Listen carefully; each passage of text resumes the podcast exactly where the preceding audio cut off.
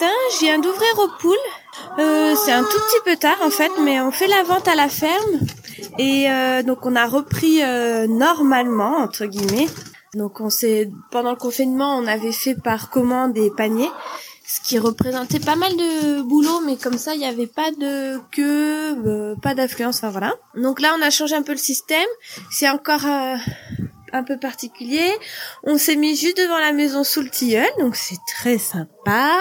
Euh, Il y a une partie qui est en commande des légumes, donc légumes euh, œufs miel, et une partie de vente euh, libre, disons.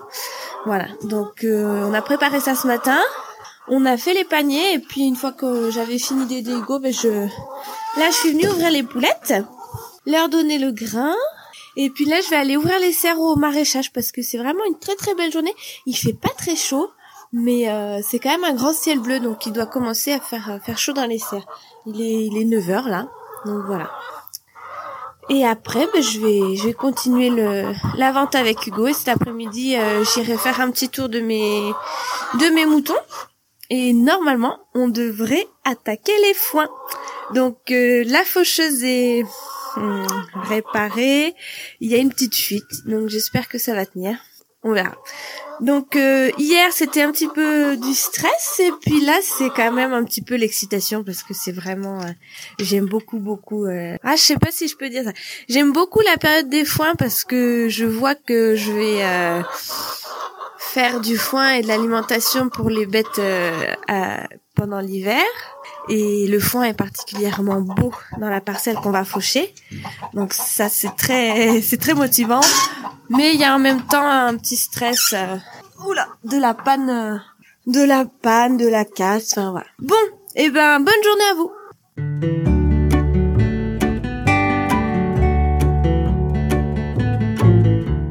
Alors euh, c'est la saison des foins qui approche. L'herbe est bien haute et il y a des, des créneaux de beau temps pour faire les foins. Mais on a un petit problème de matériel.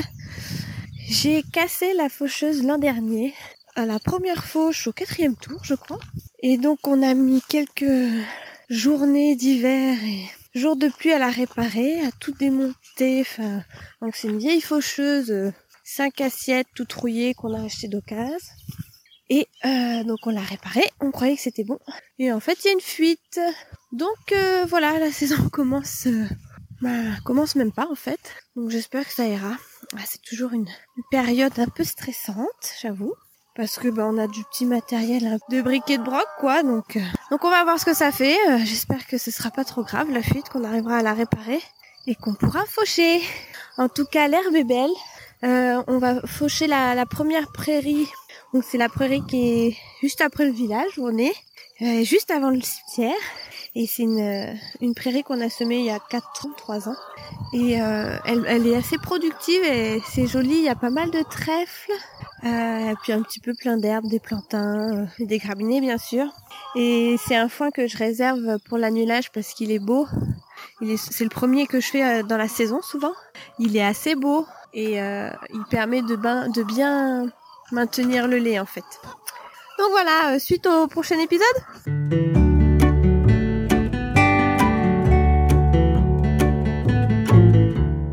On est samedi 16 mai, il est 15h30, je viens de finir de réparer ma faneuse et Hugo est en train de faucher et donc c'est le, grand départ euh, pour la saison des foins. Donc là je vais aller le voir euh, en vélo où il en est et puis s'il a bien avancé, si notre faucheuse a tenu le coup, euh, je remonterai et puis j'irai euh, j'irai euh, pirouetter le foin. Donc en fait dans le foin il y a trois étapes ou quatre même. Il y a la fauche qu'on fait avec une euh, faucheuse. Il y a faner donc on fait avec soit une faneuse, moi j'appelle ça une pirouette mais je sais pas si c'est très courant. Euh, donc ça c'est une étape qu'on peut faire euh, deux, deux, trois fois. Enfin ça dépend suivant l'humidité et la sécheresse du foin. Ensuite il y a l'endénage. Donc ça c'est fait avec un endéneur, c'est ce qui permet de faire des andins. Donc ça rassemble le foin en des lignes. Et puis après il y a le pressage, donc qui est fait avec une presse. Et donc ça ça permet de de ben, de presser le foin pour le, le mettre euh, en balles rondes, en petites bottes, en bottes de moyenne densité, en bottes de haute densité, enfin suivant l'outil que vous avez avant, ça vous fait des bottes de différentes euh, de différentes formes et de différentes densités. Donc nous c'est notre deuxième année avec une presse à balles rondes. Avant on faisait tout en bottes moyenne densité. Donc c'est beaucoup de manutention l'été en fait. Moi je trouve que c'est un des meilleurs foins que j'ai fait avec euh, le foin euh, qu'on faisait dans le Jura en fait quand on était dans une ferme dans le Jura. Donc là c'était encore un autre système. Donc on fauchait, on fanait, on endénait et en fait on ramassait euh, sans presser en fait en vrac disons et il était fini de sécher en grange. Et ça c'est un des meilleurs foins que j'ai rencontré parce qu'il est il, sent très bon et comme il n'a pas été trop trop au soleil, il n'est pas totalement fini de sécher, mais suffisamment pour être conservé quand même, pour pas fermenter. Du coup, il garde sa couleur verte, vert sec quand même, c'est pas tendre. Et il est très très riche, il garde tous ses, nutriments. Donc ça, c'est le foin séché en grange. Et donc cette année, nous, on fait des foins euh, à balles, du foin euh, en format balle ronde. Donc ce choix a été fait parce que on a plusieurs ateliers sur la ferme, on est deux. Maintenant, on a une petite fille et en fait, moi, quand je fais les foins, c'est généralement fin mai, juin. Et ça tombe exactement à la même période où Hugo est un petit peu submergé par le travail au niveau du maraîchage. Donc euh, le choix a été fait de passer en balle ronde pour que je puisse faire les foins euh, tout seul. Parce que donc les bottes moyenne densité, c'est des bottes qui font des petites bottes carrées qui font environ entre 15 et 20 kilos. Et en fait, le principe, c'est euh, qu'on les presse et on les ramasse tout de suite dans la journée. Elles sont pas assez, disons, pressées et denses pour euh, pour que l'humidité ne pénètre pas dedans. Et rien que le fait de les laisser sur le sol une nuit ou quoi, ça endommage déjà la, la qualité du foin. Donc c'est du foin de très bonne qualité et c'est un foin que j'appréciais à manipuler l'hiver parce que euh, tu prends une botte, tu la distribues et puis voilà, bon, c'est très simple, il n'y a pas besoin du tracteur, enfin voilà, et puis euh, bon, ça marchait plus quoi avec la petite, nos deux activités. Euh. Donc on arrive quand même à faire du beau foin parce que j'ai l'impression qu'on a gardé un petit peu les techniques de la montagne entre guillemets. Donc le foin est quand même assez vert et on essaie d'étaler un petit peu le sur la saison. Un parce que on a du petit matériel. Donc on peut pas faucher 15 euh, hectares dans la journée, ce qui est très bien d'ailleurs. Hein. Et deux, moi ça me permet d'avoir du foin de plusieurs qualités en fait. Et pour la, la bergerie, la ration en bergerie, je trouve ça mieux parce que je donne le foin tardif, donc plus grossier en début de repas. Après, quand j'ai du métail, quand il me reste du métail je mets du métaillot de la luzerne et après seulement je donne le ce que j'appelle le petit foin mais euh, c'est plutôt le foin jeune en fait euh, les, les premières fois voilà donc c'est bon c'est pas très compliqué mais c'est vrai que c'est un petit peu stressant de c'est du matériel euh, attelé qui est comment on dit pas motorisé mais en mouvement quoi donc c'est vrai que ça ça tourne vite c'est assez ça demande beaucoup quand même au matériel de la, le faucher, presser, souvent il fait chaud. Encore que là aujourd'hui il fait pas très chaud, il y a grand soleil, il y a du vent. Ça va vraiment faire un foin parfait parce qu'il va sécher sans brûler au soleil. Et normalement je devrais presser mardi, mais c'est pas sûr parce qu'il y a la tonte aussi. bon voilà, on verra. Allez, je vais voir Hugo et puis euh, et puis on va voir si je pirouette.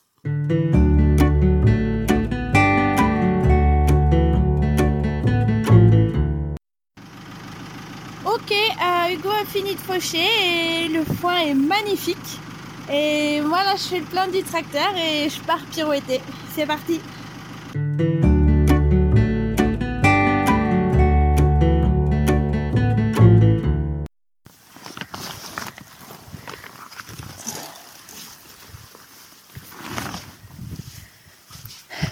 Donc là je suis au cerf. Je suis dans la grande serre, donc je vais ouvrir, ça va, il fait pas trop chaud. Et alors à ma gauche, il y a des, des tomates, des haricots, des patates nouvelles, des choux chinois. Il y a des maïs qui commencent tout juste à sortir, mais les souris ont pratiquement tout mangé, à part les gros. Et à ma droite, il y a des haricots grimpants, des tomates, des basiliques, des patates douces, des oignons blancs, et des poivrons. Voilà ce qu'il y a dans... Ah, et j'ai oublié les concombres. Voilà ce qu'il y a dans la serre. Par contre, je suis en train de voir que les basiliques se font quand même pas mal manger par les limaces. Ah là là. Alors, on va ouvrir quand même parce qu'il fait bon.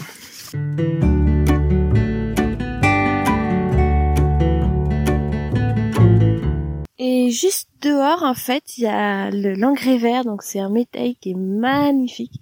Il nous arrive à la poitrine. Et il y a du seigle, de l'avoine, pois, vesse, euh, triticale. Il y a aussi les 2000 poireaux qu'on a repiqués hier, qui font un peu la tête. Je pense qu'il faudrait qu'on les arrose.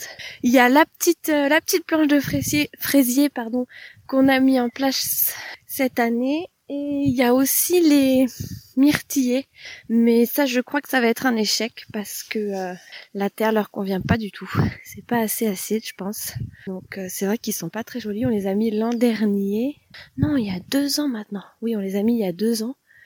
Et ils sont pas très très beaux. Et juste derrière il y a le, les pommiers. Donc là ils sont encore jeunes aussi. Mais euh, on devrait on devrait avoir des pommes dans trois ans je pense. Voilà. Et donc on va les faire euh, palisser en fait. Donc ça va être joli. Donc euh, sur la planche des myrtilles, on voit pas beaucoup les myrtillés, mais par contre c'est très joli parce que les herbes sauvages euh, ont poussé. Il y a du trèfle blanc, il y a des boutons d'or, euh, donc des renoncules. Il y a des compagnons rouges, je sais pas si vous voyez ce que c'est, c'est la plante euh, qui pousse euh, sur les bords de route, qui est rose, et c'est enfin, c'est vraiment une couleur magnifique. Et juste à côté, il y a ma prairie où il y avait les moutons. Et là, on les a changés, on les a emmenés bah, l'autre jour. Et tout, tout, tout au fond, il y a deux planches de betteraves et les planches de d'échalotes, échalions, oignons, jaune, oignon rouge.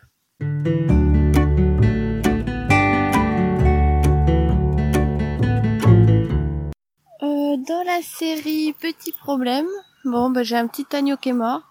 Alors c'est pas vraiment une surprise parce que euh, sa mère l'a pas l'a pas accepté en fait. Donc au début je les laisse euh, je les laisse dans une case et en fait elle le, le repoussait. Euh, donc au début je la je la laisse dans la case et je lui donne du grain et je la bloque au cornadi en fait pour que le petit puisse téter tranquillement. Je pense qu'il a pas eu assez de lait dès les premiers jours donc j'ai déroger à ma règle parce que je m'étais dit que je ne ferais euh, que je ferais zéro biberon cette année. Je voulais pas avoir euh, à biberonner des agneaux parce que c'est souvent des agneaux que j'arrive pas à mener euh, à terme et du coup c'est une perte de temps, une perte d'argent et enfin voilà, c'est pour moi ça a pas beaucoup de sens quoi de de faire des agneaux élevés au bébé. Mais là, c'était une des dernières à mettre bas. Là, d'ailleurs, c'est fini. Là, enfin non, il m'en reste une.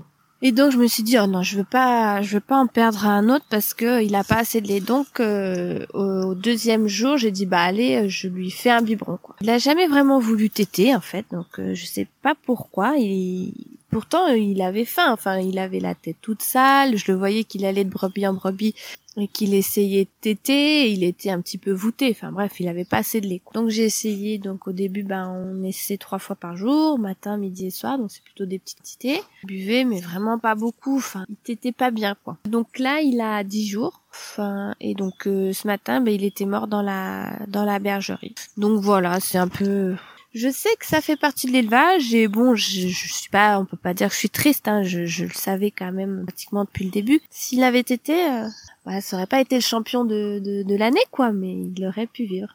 Enfin, en tout cas, cette année, il y a zéro biberon. Euh, au début, de par ma volonté, mais finalement, euh, à la fin, euh, par la volonté, entre guillemets, de des agneaux, quoi. Parce que j'ai essayé d'en biberonner un autre, et qui a pas voulu non plus.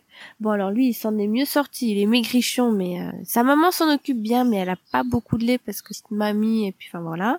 Mes tentatives de, de biberon ont, échoué. J'ai combien d'agneaux? Eh bien, il doit y en avoir 133, je crois, à l'heure actuelle. Donc, zéro biberon. Faudrait que je vous donne un peu les, les résultats de, de l'année, savoir précisément les, les simples, les doubles, les chiffres un peu. J'aime bien, j'aime bien regarder ça. Le pourcentage de mâle-femelle aussi, je trouve c'est c'est assez intéressant. Mais j'ai l'impression, j'ai pas regardé depuis un petit moment là, mais j'ai quand même l'impression que c'est assez équilibré. Et puis aussi, là, il y en a qui commencent à avoir trois mois et qui commencent à être beaux. Et généralement, je commence le sevrage vers 90-100 jours. Donc euh, voilà, on va pouvoir commencer à sélectionner les, les, les belles belles femelles pour le renouvellement du troupeau.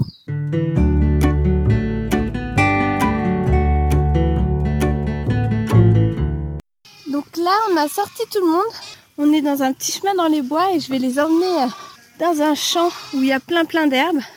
Mais elles sont en train de grignoter du lierre. Oh, il y a un petit boiteux. C'est mon petit chouchou, il est devant.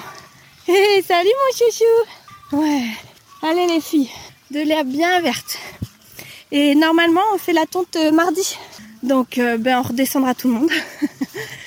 Waouh, regardez-moi cette prairie Oh, trop bon les filles Allez, là faut monter tout en haut et on a une super belle vue de là-haut et il va faire beau. Donc ça va être chouette. Ça, ça a bien repoussé l'herbe. Voilà, là, qu'est-ce que c'est beau. Donc là, elles arrivent dans le champ. Alors, premier réflexe des limousines, c'est de lever la tête pour manger les feuilles. On dirait des chèvres, ces moutons. Et là, elles mangent des grosses, des grosses bouchées d'herbe verte. Il y a des petits qui sortent pour la première fois. Et ça commence à arriver tout doucement. Je sais pas si elles vont me suivre jusqu'en haut.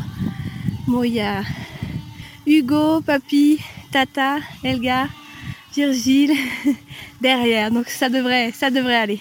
C'est ça aussi qui est sympa, c'est, les, les rassemblements. Bon, c'est en train de tout s'étaler dans la prairie là. J'espère que ça va bien monter, bien suivre. Ah, ça fait du bien de les voir manger de l'herbe là, jusqu'aux genoux, enfin même jusqu'au bidon.